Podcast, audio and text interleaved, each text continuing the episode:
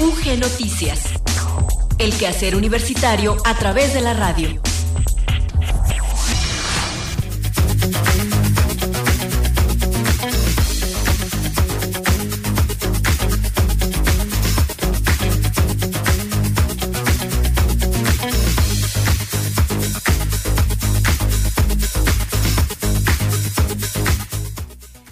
Tardes. Muchas gracias por seguir en la sintonía de Radio Universidad de Guanajuato. Damos inicio a la emisión de UG Noticias de este viernes 1 de julio de 2022. Tenemos muchísima información. Eh, perdón, por eso voy un poco deprisa. Damos inicio a, este informativo desde los controles técnicos Maricruz López frente al micrófono Gloria Isabel Rodríguez. Les recordamos que transmitimos en nuestras cuatro frecuencias en la amplitud modulada en Guanajuato Capital nos sintonizan en el 970 y en la frecuencia modulada en León en el 91.1, en San Miguel de Allende en el 91.3 y aquí en esta hermosa capital del estado.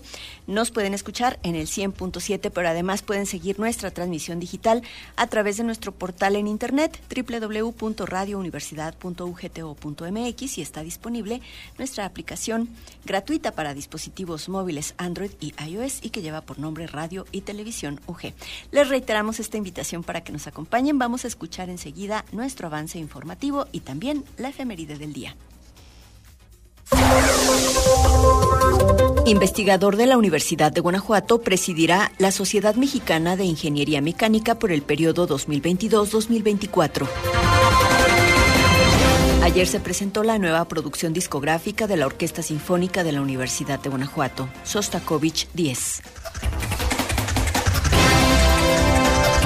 En entrevista hablaremos de redes neuronales artificiales. La Universidad de Guanajuato, por medio de la Dirección de Extensión Cultural y el programa editorial, invita al público en general a conocer los cinco títulos que integran la colección Conmemoraciones UG. El Cineclub de la Universidad de Guanajuato nos recomienda El increíble Castillo Vagabundo para ver buen cine.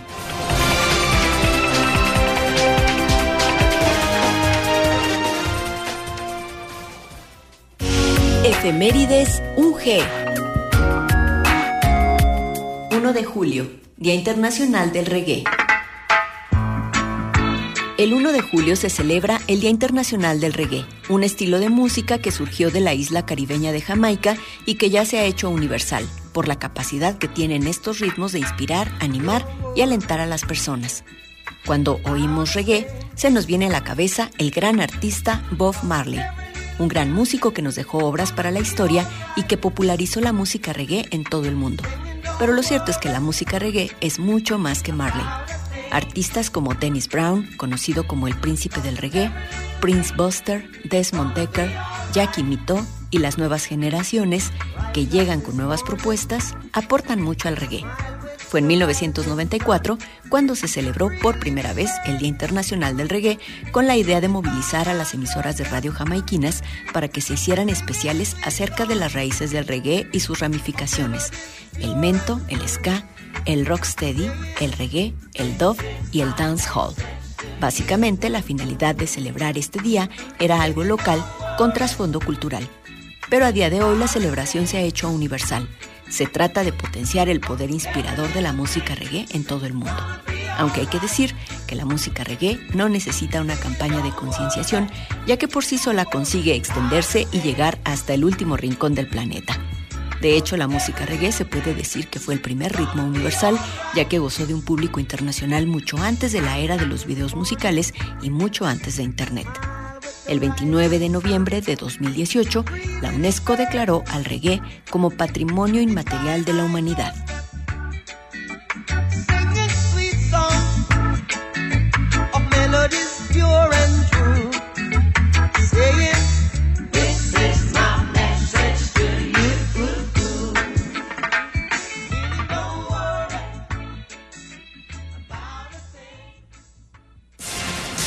UG Noticias, el quehacer universitario a través de la radio.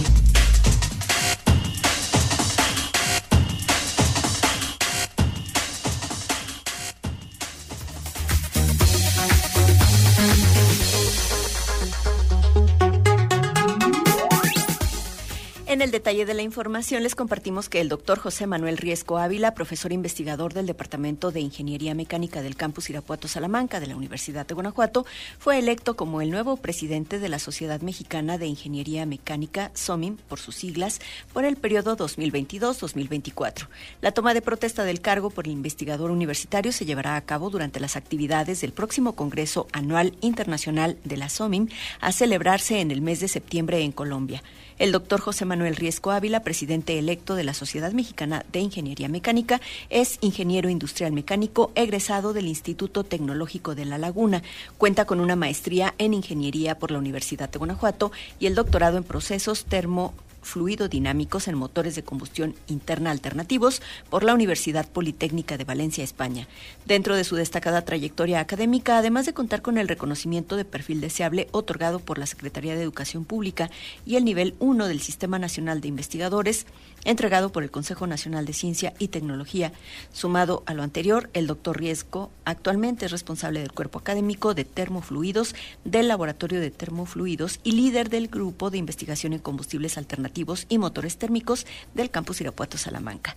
Acerca de la Sociedad Mexicana de Ingeniería Mecánica, recordar que es una asociación civil reconocida internacionalmente no solo por su compromiso con la cooperación académica y científica, sino por constituirse como un motor científico que, a través de la investigación y transferencia del conocimiento, estimula la innovación tecnológica en ingeniería mecánica. Esta sociedad se constituyó en 1993 cuando un grupo de profesores preocupados por la superación de esta disciplina en el país, propusieron la formación de una sociedad que respondiera a la necesidad de contar con un foro de alto nivel académico para la ingeniería mecánica.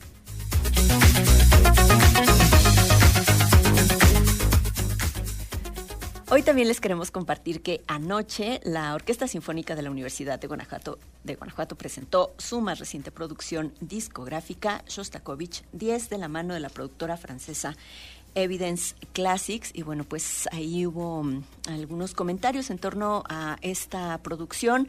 El primero en hablar sobre todo pues de este proceso de selección de la música y también de grabación del disco pues fue eh, su director titular, el director titular de la Orquesta Sinfónica de la Universidad de Guanajuato. Vamos a escuchar un poquito de lo que mencionó anoche el maestro Roberto Beltrán Zavala. ¿Por qué es tan importante una grabación? Porque una grabación documenta el momento de una orquesta. No es nada más una herramienta con la cual una orquesta se puede acercar a un público mucho más grande, más extenso, más este, etcétera. Es decir, sobre todo ahora con los medios digitales, a través de un disco, una orquesta puede comunicarse, dialogar con su público mucho más allá de lo que hace en una sala de conciertos. Pero aparte de todo, una grabación es un documento histórico, es una, una fotografía, por decirlo de alguna manera, de el estado de una orquesta en un momento determinado de su historia y también habla un poco del valor de la orquesta. A mí me parece muy importante, interesante, que em, escogimos una obra de Mario Lavista, Clepsidra. Mario fue un compositor no solo muy cercano a esta orquesta, muy, muy cercano históricamente, también muy cercano a un servidor, también muy cercano a Juan Arturo. Y escogimos la décima sinfonía de Shostakovich Shostakovich es un compositor, como ustedes lo saben, muy cercano al corazón de la orquesta, es un compositor que la orquesta disfruta mucho, es un compositor que el público en Guanajuato disfruta mucho, es este, eh, algo que, resuena en este entorno. Siempre digo que no toda la música resuena igual en todos los músicos y en todos los públicos. Hay orquestas que tienen cierta sensibilidad para cierta música y para otra no. Al menos los directores que se dicen todólogos yo nunca les creo. Yo pienso que uno el repertorio resuena en uno, un, ciertos repertorios más que otros. Y habla un poco del valor de la orquesta de enfrentarse a una obra capital, la décima sinfonía, con un sello francés, un sello con mucho prestigio internacional. Me decían, le despierta mucha curiosidad. ¿Cómo una orquesta mexicana grabando Shostakovich? Históricamente las orquestas mexicanas se han dedicado a grabar repertorio mexicano. Ese es el, 99% de las producciones discográficas orquestales en este país son de repertorio mexicano. O sea, son, es rarísimo el repertorio estándar, el repertorio sinfónico máximo del siglo XX. Entonces, bueno, pues esa es esas son es un poco las razones de, este disco. Estamos muy orgullosos, creemos que el resultado es muy bueno, muy valioso. Y bueno, hay que mencionar que, eh, como toda producción discográfica, hay algunas eh, notas, tiene un cuadernillo. Estas notas al programa las escribió Juan Arturo Brennan.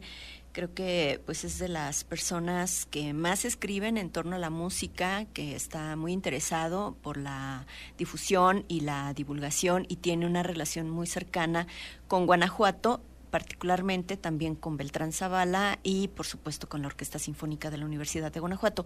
Entonces él hizo estas notas al programa, estuvo ayer en la presentación. También estuvo aquí en radio bastante tiempo. Tenemos por ahí una entrevista que quedó súper larga, entonces ya se las estaremos compartiendo más adelante.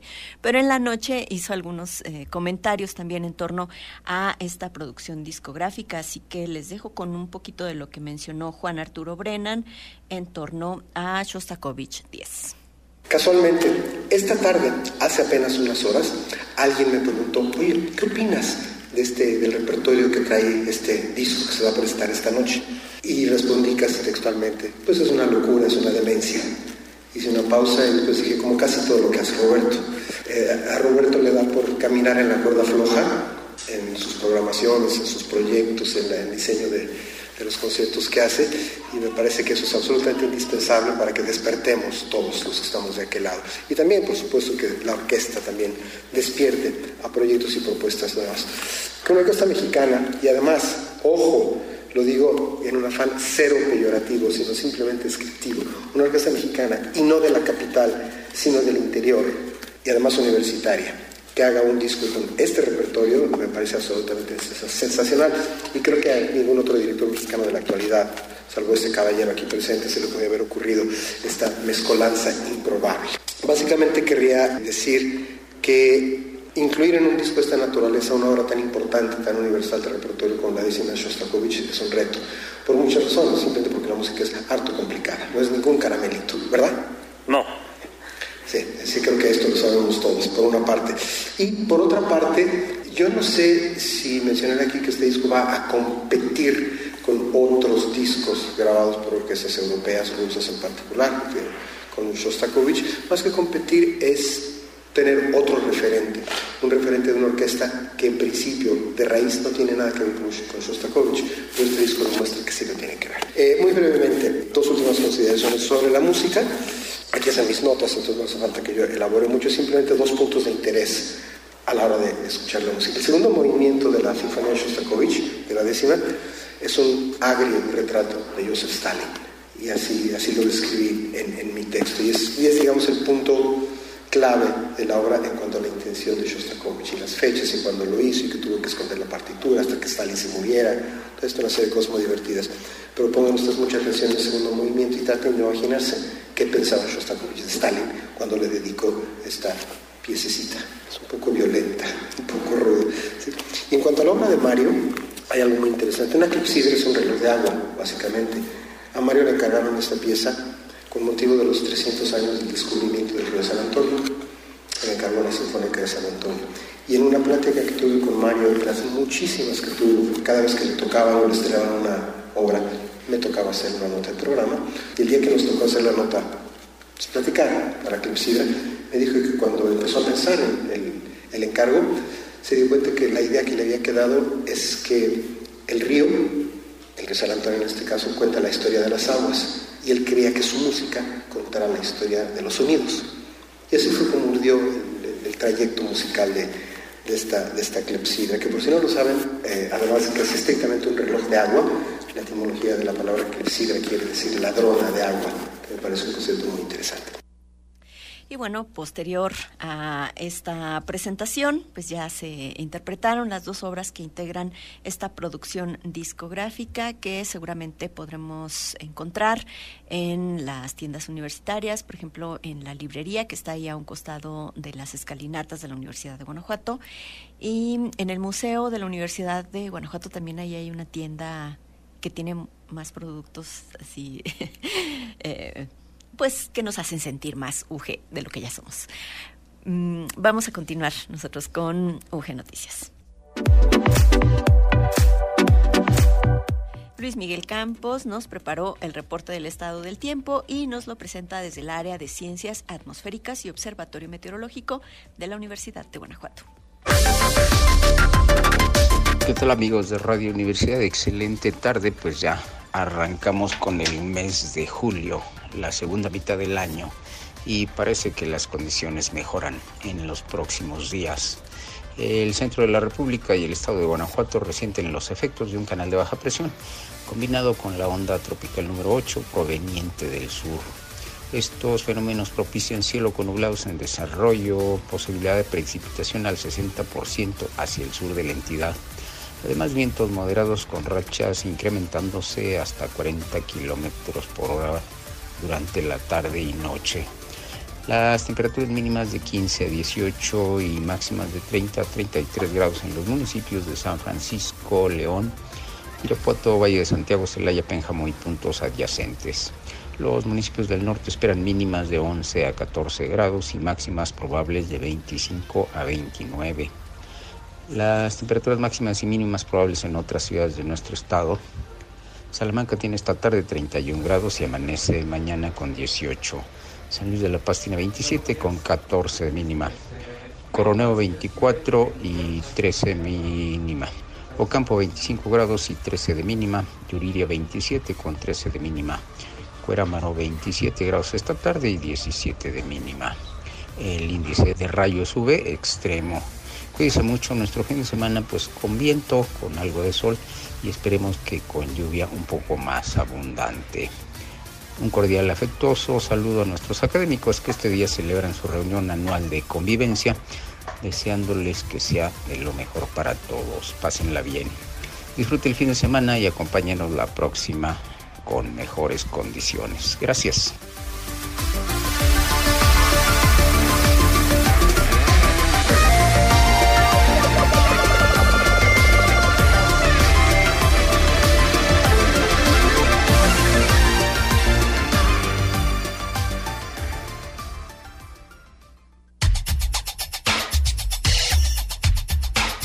Entrevista UG.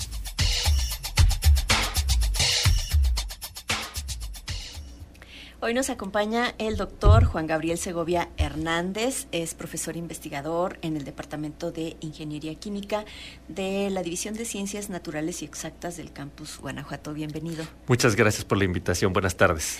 En días pasados presentaste una charla, una conferencia como parte del programa Ciencia y Escultura, un programa que ofrece la Dirección de Extensión Cultural y pues que prácticamente dura todo, todo el ciclo eh, escolar o todo el año.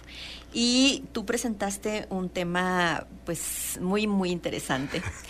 Y justamente ahorita que escuchaba eh, las palabras de Beltrán Zavala y de Juan Arturo Brennan, pensaba si, eh, bueno, la conferencia llevó por nombre Redes Neuronales Artificiales o el arte de imitar el cerebro humano. Eh, inteligencia artificial, básicamente. Y me preguntaba si esta inteligencia artificial sería capaz, por ejemplo, de dedicarle ese segundo movimiento a Stalin, ¿no? Como lo hizo Shostakovich. Ok, bueno, eh, yo creo que es un tema muy interesante. Eh, esta área de inteligencia artificial, pues es algo que desde mediados del siglo pasado, cuando empezaban a hacer el área de cómputo, pues se pensó cómo podríamos imitar todas esas habilidades que tiene el cerebro humano, ¿no? De poder tomar decisiones, de poder, eh, en función de una situación, qué se debe o qué no se debe hacer. Y entonces, eh, pues los matemáticos de aquella época intentaron formular algo parecido. Y entonces eh, el avance de, de, las ciencias neurológicas en aquellos años, pues ya tenían muy claro cómo era el funcionamiento del, del cerebro humano, ¿no? Entonces, bueno, todos sabemos que eh, el cerebro humano funciona a través de las conexiones sinápticas de las, de las neuronas. Y entonces la información pues va pasando de una neurona a otra. a otra. Y bueno, las neuronas no solamente van de una neurona a otra en forma individual, sino que se interconectan entre muchas de, de ellas, ¿no? Y entonces algo que habían descubierto, digamos, en el, en el área de la gente que se dedica a las ciencias neurológicas, es que en realidad el aprendizaje ocurre conforme cada vez entra más información a esta red eh, neuronal. Entonces, si yo le doy más información, pues cada vez las neuronas, digamos, aprenden ante determinadas situaciones cómo debe de reaccionar el cuerpo humano, en, digamos, en el caso de, los seres humanos. Y entonces si de pronto se presenta una situación que nunca ha tenido el cuerpo humano, bueno, el sistema neurológico dice, creo que esto se parece a algo similar y trata de reaccionar en una forma parecida. Pero digamos, el cerebro humano tiene una capacidad infinita de resolverlo casi en forma acertada en función de esos ah, habilidades y conocimientos que tiene previos. Entonces los matemáticos dijeron, ¿y por qué no podemos hacer esto para empezar a crear... Eh, bueno, en aquel entonces no le llamaban inteligencia artificial, pero ¿cómo podemos hacer que algún equipo, alguna máquina pueda eh, funcionar muy parecido como lo hace el cerebro? Y entonces a través de modelos matemáticos se trata de, se trata de imitar el comportamiento que hacen las neuronas de ir conectando una con otra. Entonces en realidad el equivalente a una neurona, pues digamos que es una serie de ecuaciones matemáticas que a su vez se conectan a otra serie de ecuaciones matemáticas para hacer el símil de esa conexión eh, neurológica, ¿no? Y entonces, en realidad, matemáticamente, ¿qué es lo que se hace? Se le ofrece a ese juego de ecuaciones, por decirlo de algún modo, información conocida, ¿no? Entonces, si yo tengo esta situación A, entonces los resultados son B. Entonces yo le digo a ese sistema matemático, siempre que tengas estos datos A, debes obtener estos datos B. Y luego le digo, ah, ¿sabes qué? Ahora te voy a dar datos D que te dan resultados H. Y entonces, entonces a eso lo llamamos entrenar esa, red neuronal artificial. Yo le voy dando información de entrada y qué información de salida se debe de, de generar. Entonces, en función de muchísima información que yo le dé, llega un momento en que si yo ya es capaz de aprender para toda esa serie de entradas, cómo debe de tener una, una respuesta de, de salida. Pero aquí lo importante es, entonces nada más funciona para datos similares a los que les di, no, sino que la red ya aprendió a través de esas formulaciones matemáticas, cuando yo le dé datos diferentes, pero parecidos a esos que yo les proporcionó originalmente, es capaz de prever cómo va a ser esa posible salida. Entonces está haciendo algo muy parecido a lo que hace el cerebro. Entonces, de hecho, los términos son similares. Se entrena la red neuronal, se le da información para que aprenda, para que ella luego pueda tomar decisiones de qué pasa si yo te doy una entrada que se parece a toda esa información de entrada que tú ya conoces, ¿cómo responderías? Y entonces me tiene que dar una, una respuesta, ¿no? Entonces, digamos, ese es como el fundamento de, de, de, de, de, este procedimiento matemático, ¿no? Que tiene un montonal de aplicaciones hoy, hoy día. Híjole, es que es un tema tan, tan vasto. Me vienen a la cabeza un montón de cosas. Por ejemplo, pensaría en los cuadros de una exposición de Mussorgsky, que pues son una descripción como tal de una galería, de un montón de, cuadros. Entonces, por ejemplo, ahí cómo la inteligencia artificial o cómo esta información podría eh, cruzarse en estos, en estos sistemas y darnos esa descripción a través de la música de algo visual. Bueno, ahí es un poco más difícil, pero ¿qué existe ahora? Por ejemplo, en las matemáticas esto es muy utilizado, eh, pues eh, digamos, porque ya hay aplicaciones en arte y en literatura y en otras áreas, pero por ejemplo, una idea básica es, bueno, yo, por ejemplo, ahorita con el tiempo, por ejemplo, yo le puedo dar información matemática de cómo ocurre en todo julio, qué ha ocurrido en todos los julios de 10 años atrás, y más o menos sé qué es lo que pasó, o sea, llovió, hizo sol, qué temperatura, y de pronto le puedes ir a ver, hazme la predicción para los próximos días, qué es lo que hacen más o menos parecido a nuestros celulares o estos este, predictores del clima. Entonces, en función de esa información, esta red neuronal te puede decir, ah, bueno, yo sé que más o menos ha pasado esto, y en función de los datos que me das ahorita, pues creo que va a llover, va a ser sol, y es más o menos cómo funciona. Pero ¿cómo cargué esa red? Pues con un montonal de información previa. Y sé qué ocurrió en función de esa información, y entonces puede hacer ciertas, de, hecho las redes sirven para hacer predicciones.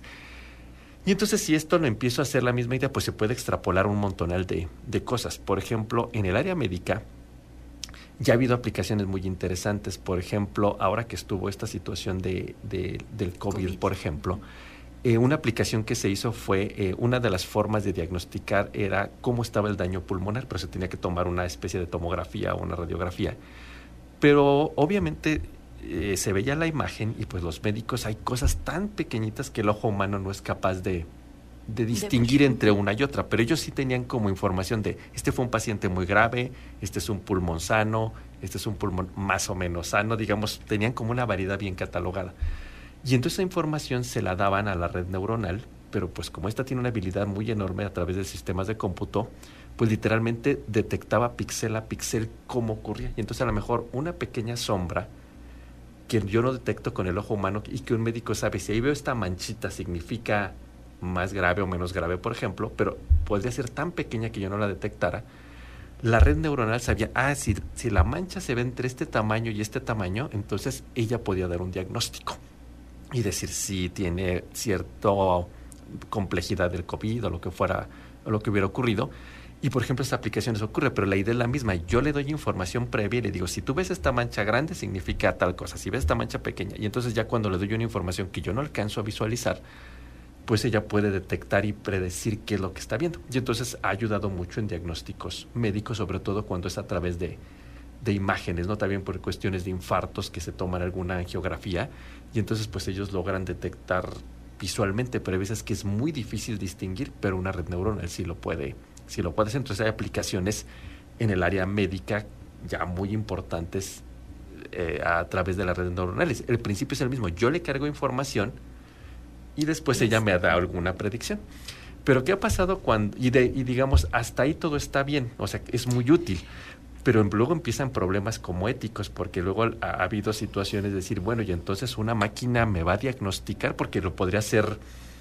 O sea, si yo le, precisión, O sea, porque si yo le, porque yo le podría cargar, por ejemplo, mira, si tengo estos resultados de una biometría hemática, de un conteo de plaquetas y todo esto, pues significa que está sano, tiene una infección, lo que fuera. Y si yo le cargo esa base de datos literalmente, ella va a aprender. Entonces yo le podría decir, mira, estos son mis estudios, dime qué, cómo estoy. Y la máquina lo podría hacer. Y entonces eh, eso ya empieza a ser un problema. Digo, tal vez lo podemos comentar más adelante, pero empieza a haber problemas éticos, porque entonces la máquina me va a detectar, me va a diagnosticar, y el médico entonces ya cuál va a ser su función. O hasta dónde yo le debo dejar la decisión a, una, a un programa, a una programa matemático que se acaba convirtiendo literalmente en un robot, aunque no tenga la forma de un robot como humano, pero es una computadora que me está diciendo si está sano o no está sano. Entonces eh, ya empiezan problemas ya de otro orden, ¿no? Ahora, tu pregunta de que, bueno, y en el arte y en esto que ha ocurrido, bueno, es que es la misma historia. Por ejemplo, de hecho hay estaciones de radio donde ya es la música que se programa, pues la genera una red neuronal, ¿no? Entonces yo le puedo decir, ¿sabes qué? una estación de jazz, por ejemplo. Bueno, el jazz de este estilo tiene este tipo de notas, tiene este tipo de ritmos y así funciona. El jazz de este otro tipo tiene este tipo de ritmos, melodías, etcétera. Entonces la red aprende y tú y entonces ahí tú le puedes decir, genérame un jazz. Tú haces una combinación que tú creas que es este a lo mejor yo le puedo decir, quiero un poquito más de que tenga más hacia el jazz tipo 1, poquito del jazz 2, casi nada del jazz 3, pero haz lo que tú puedas y entonces me puede generar una melodía.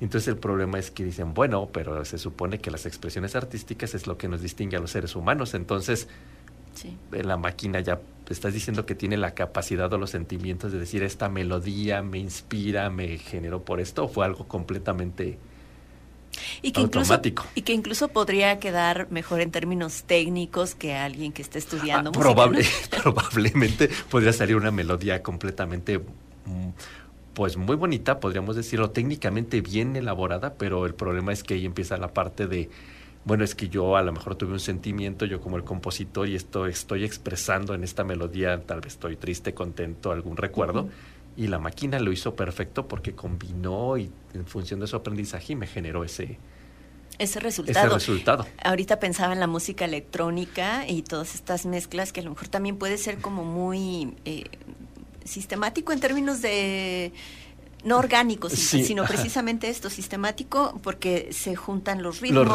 ritmos, aunque ahí todavía el, el, DJ hace su labor, o sea, en función de su sentimiento, y se creo que un poquito de acá, pero acá técnicamente la máquina lo la reacción del Exactamente, así es, y aquí la máquina dice, yo te degenero esto. Y bueno, tú ponías unos ejemplos ahí visuales.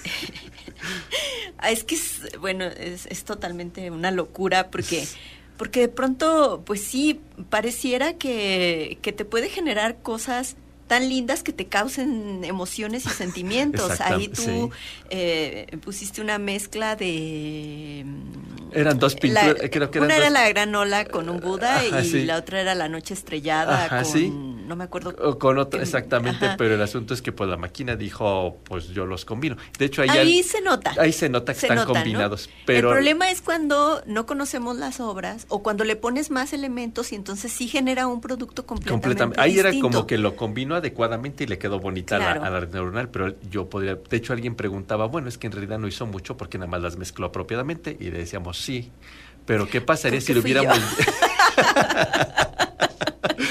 pero, ok, pero, pero ahí no hizo mucha cosa más que combinarlas de la mejor manera que pudo. Pero, era evidente que era la noche estrellada. exactamente, pero pude haberle dicho, ¿sabes qué? Del estilo de Van Gogh con el estilo de, no sé, de Chagall, combíname y tú genera algo que tú creas que es apropiado. exactamente, exactamente que, no, tenga que ver. Y entonces, pues un poquito, lo único que sí uno tendría que decirle, dale más peso, por ejemplo, más del estilo de Rubens, un poquito del estilo de Van Gogh, un poquito del estilo de, no sé, de Mondrian y ya, y ella haría, diría, diría, bueno, tú me diste preferencia que eligiera más de esta técnica, un poquito menos y de esta casi nada, y ahí sí generaría una obra completamente diferente. diferente. Y no sabemos ni qué generaría, pero a lo mejor le quedaría algo bonito. Fíjate que ahí me llamó eh, mucho la atención algo, mm, creo que tú lo mencionaste que tiene que ver con la perfección, o, o, lo contrario, con la imperfección. Así es. Pero en la mañana, porque pues sabía que venías, en la mañana no paraba de darle vueltas a este tema de la imperfección. ¿Y qué pasa si eh, también estas redes detectan esa imperfección y la replican en otro en otro estilo o sea es que también puede pasar que la imperfección finalmente es un dato. A lo mejor en un cuadro, en, en la noche estrellada como tal, tú ves la textura, o sea, si ves el cuadro en vivo, ves la textura del, del óleo, cómo queda levantado, e, esta, es, incluso las sombras que le pueden dar eh, la, luz. o algún detalle tal vez erróneo que está ahí, ¿no? La sombra no tan correcta. Y, lo, y, lo, y, y si lo replica esto, eh, ahí qué pasa, pero bueno, también pensaba que esto finalmente es una cuestión digital, no sé. Es que, bueno, el resultado es digital, pero eh, la red neuronal matemáticamente hizo lo mejor que pudo al decirle, tómame un poco de este estilo, mm, digamos, si lo pensamos en porcentaje de 80% de Van Gogh, 10% de Rubens y 5% de Da Vinci y el otro 5% de Rafael.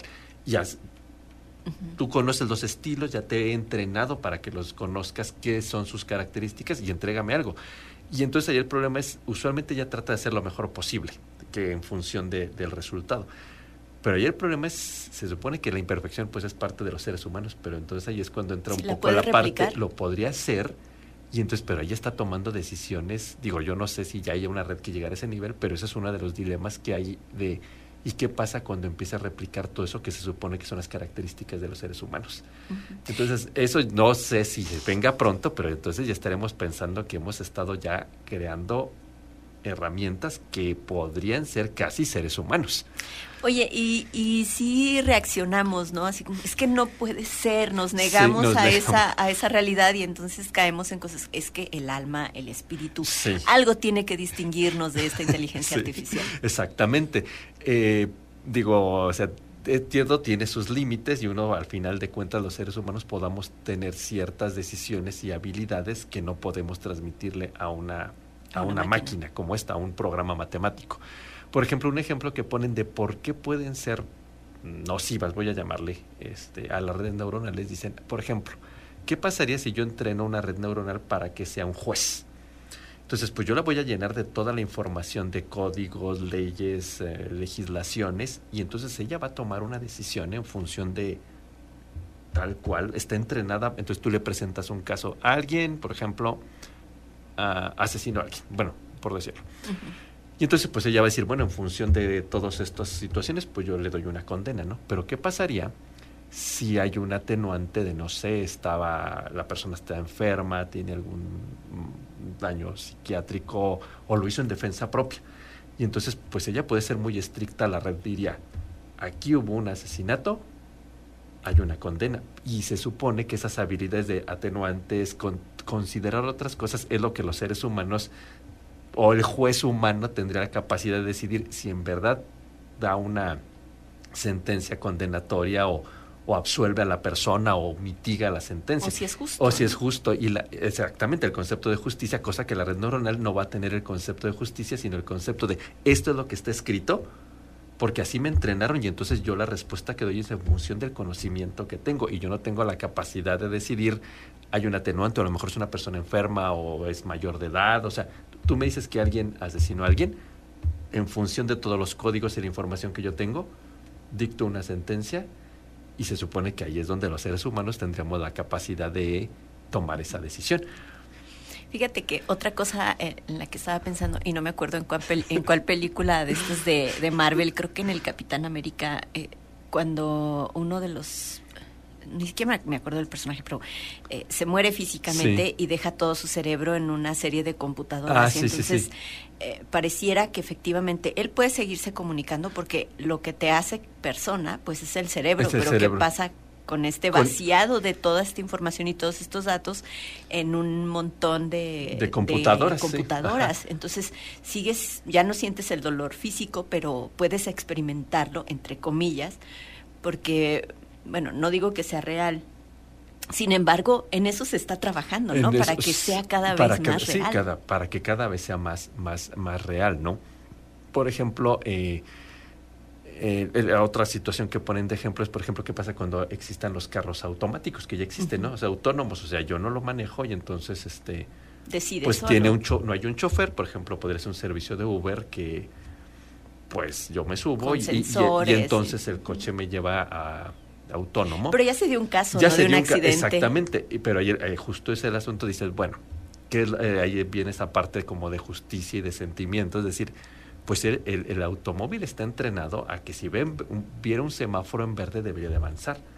Pero ¿qué pasa si de pronto se atraviesa una persona? Lo que ocurre en la vida dirá imprudentemente, pues yo, humano, me detengo, aunque esté en verde pero el coche diría no porque, no esté, porque esté en verde y yo estoy entrenado para que avance en verde. Entonces, si mato a alguien, si atropello a alguien, yo estoy entrenado para esto. Entonces ahí es justo donde entra esa parte de, pues no hay como el sentimiento o la sensación de decir, es que aunque esto es lo que yo debo de hacer, no lo debo de hacer. Y entonces ahí, y, entonces son eso es como esa parte ética de, la, de esta situación de la inteligencia artificial, de decir, pues no, eh, o sea, todavía no puede llegar a eso a ser como los seres humanos, porque nosotros sí tomamos ese tipo de, decisiones donde hay cuestiones de justicia, de uh, esto no está bien, no está mal, o aunque no esté, aunque esté mal, por, ejemplo, en el caso, pues ni modo está en verde y esa persona se está atravesando, no es lo correcto que yo me detenga, pero tengo que hacerlo porque eh, o estar violando el tránsito porque lo detengo, pero que es que tiene preferencia que yo avance y viole, en, vez de violar una, la, situación de tránsito o que atropelle a una persona que imprudentemente, y eso una, una inteligencia artificial a través de una red neuronal no lo haría. Diría, yo avanzo y y punto. Ay, pues el tema es súper super extenso, muy interesante, tiene un montón de, aristas. Es algo en lo que se sigue trabajando a pesar de estas, estos dilemas, es dilemas éticos, Pero la cuestión en cuestiones, por ejemplo, de salud, pues ahí en verdad eso es, tiene muchísimas ventajas. Es lo que es a lo que iba, bueno, porque ya se nos está terminando el tiempo. Eh, convivimos diariamente con la inteligencia artificial en muchos sentidos de nuestra vida. A veces ni siquiera nos damos cuenta. Hay cosas que ya damos por hecho, eh, pero estamos conviviendo cotidianamente con la inteligencia artificial. Los avances se siguen dando y pues eh, quién sabe, ¿no? ¿Cuáles serán los Digo, ya para finalizar, quizás ahora en muchas casas, pues eso ya es muy común y nadie lo nota, las famosas Alexas. Pues es un, un, pequeño robot que nos gobierna la casa, ¿no? O sea, prende la televisión, apaga el aire acondicionado. Pues ahí tengo mis dudas, porque Alexa busca tal cosa y nunca encuentra nada. Entonces digo, eres muy mal sistema de búsqueda. Pero finalmente y es contesta, eso no lo sé. Eso no lo sé, pero es un primer intento de un robot doméstico. Sí pero digamos poco a poco vamos cada vez teniendo más familiaridad con este tipo de sistemas. O Alexa, cuéntame un chiste. y no, necesariamente es muy gracioso, ¿verdad? sí. Bueno, un día le dije gracias y contestó totales. Sí, sí, o sea, está también actualizado. Entonces, sí, entonces sí, pues sí, cada vez está como más presente. Y por eso un poco iba esta, esta reflexión en términos de, eh, pese a todas estas cuestiones éticas, esta tecnología va a seguir avanzando. Sí y pues hay que estar al día, ¿no? Y reflexionar también, esta también sería una invitación a reflexionar en torno a cómo convivimos con la inteligencia artificial y, qué tanto le dejamos de nuestra propia vida a, ello, ¿no? Y que al final del día no, por ahí hay, algunos autores que nos dicen, sí debemos aprovechar todas las bondades, pero no debemos olvidar que ellas son quienes nos auxilian y no dejemos que un día nosotros dependamos de la inteligencia como artificial. Si sucede. o sea, si, se, si se acaba WhatsApp, de pronto ya no sabemos cómo, nos, cómo nos podemos comunicar cuando puedes levantar el teléfono y llamar. Así es. Pues muchísimas gracias, no, Gracias a ustedes por la invitación. Es maravilloso, es genial y yo te quiero agradecer que nos hayas acompañado hoy aquí en radio, doctor Juan Gabriel Segovia Hernández. Eh, vean la conferencia, está ahí en las redes sociales de Cultura UG y me imagino que también ahí está tu correo por si alguien quiere algo más de, información, pues ahí te pueden contactar. No, muchísimas gracias por la invitación y un gusto haber estado aquí esta tarde. Gracias. Nosotros vamos ahora con nuestra sección de cultura. Hugo Gamba nos eh, presenta eh, información que puede ser del interés de todas y todos. Y después vamos a escuchar la recomendación que nos llega desde el Cine Club de la Universidad de Guanajuato. Cultura UG.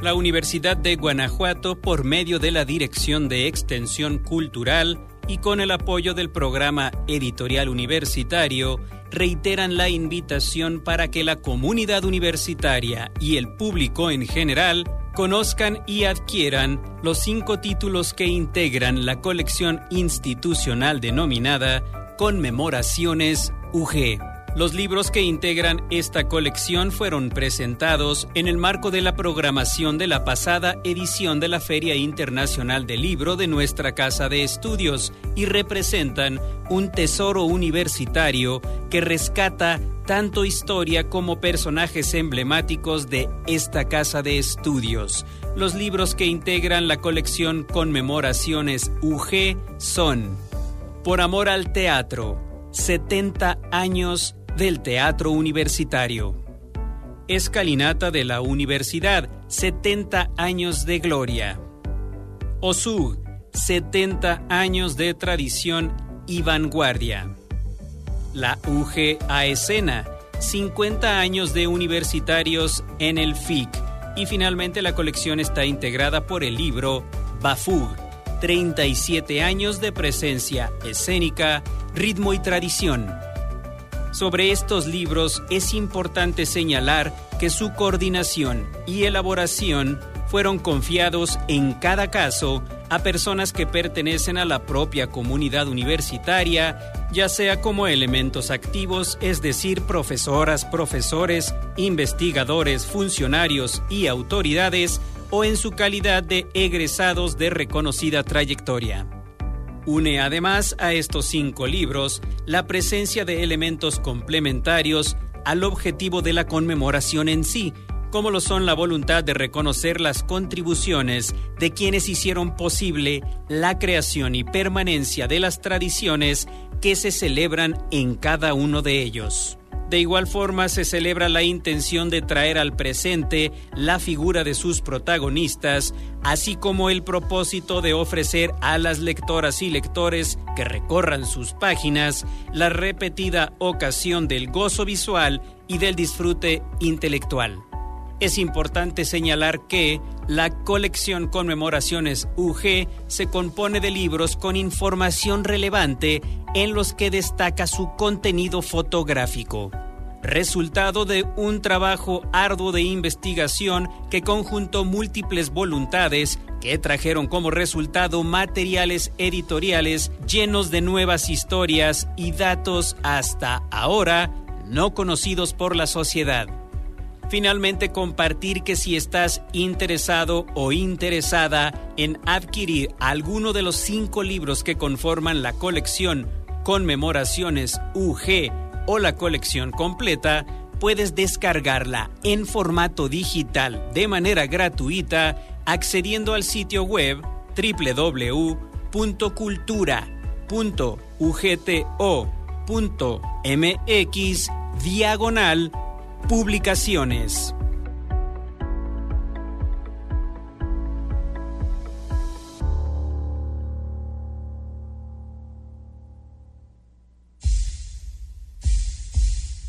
Para ver buen cine. Cineclub de la Universidad de Guanajuato.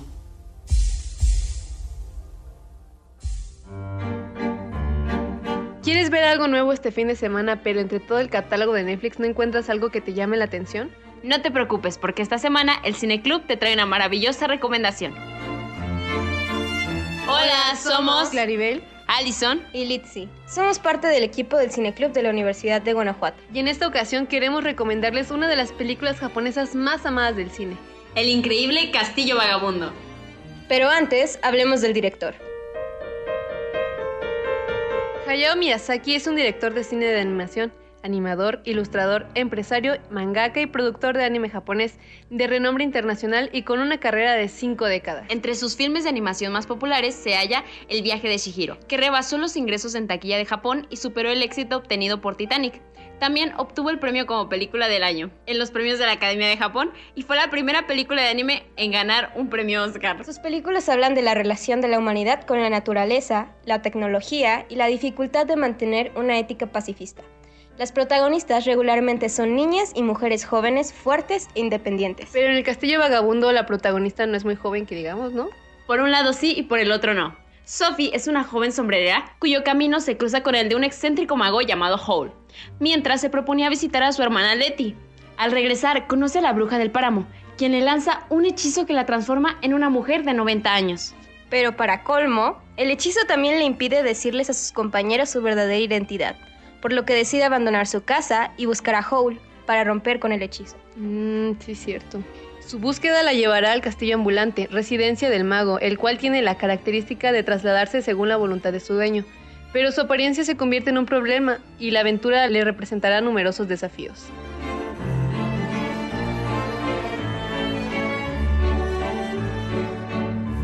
Aunque no suele estar entre las más populares, El increíble Castillo Vagabundo tiene un lugar entre las películas más exitosas dirigidas por Hayao Miyazaki y producidas por Studio Ghibli, así como en el corazón de los fans. Esta cinta resume muchos de los elementos que el cineasta japonés ama, como la fantasía, esa magia que penetra en la realidad, las formas de las criaturas imaginarias o incluso los edificios que superan la creatividad más salvaje. Pero una cosa que distingue al increíble castillo vagabundo de Miyazaki de las otras películas es el fuerte componente educativo de la historia, que está tomado de la novela de Diane Wayne Jones que lleva por nombre Howl's Moving Castle.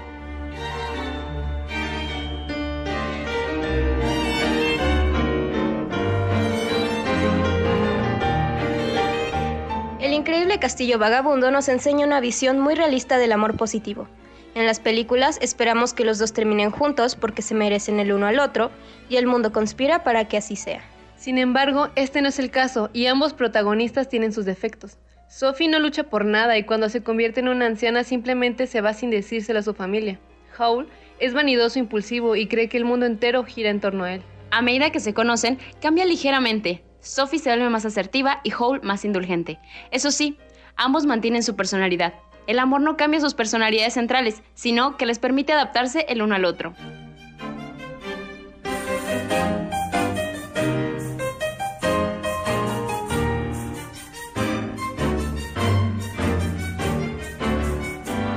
La película tiene un millón de metáforas y enseñanzas, pero consideramos que uno de los mensajes claves es ser amable contigo mismo. Sophie en este caso pasa por momentos en los que no está satisfecha consigo misma por su apariencia, personalidad, habilidades, etc. No es el primer personaje de una película de estudio Ghibli que pasa por experiencias que la moldean durante el relato, lo que la lleva a tener más confianza y apreciarse más a sí misma. Es de esperar que esto, a su vez, inspire al público a darse un descanso de vez en cuando.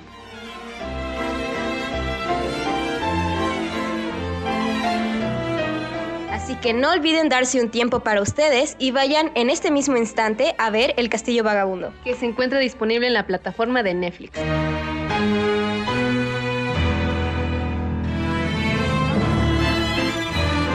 Somos Claribel, Allison y Litzy. y les deseamos una tarde llena de paz y magia.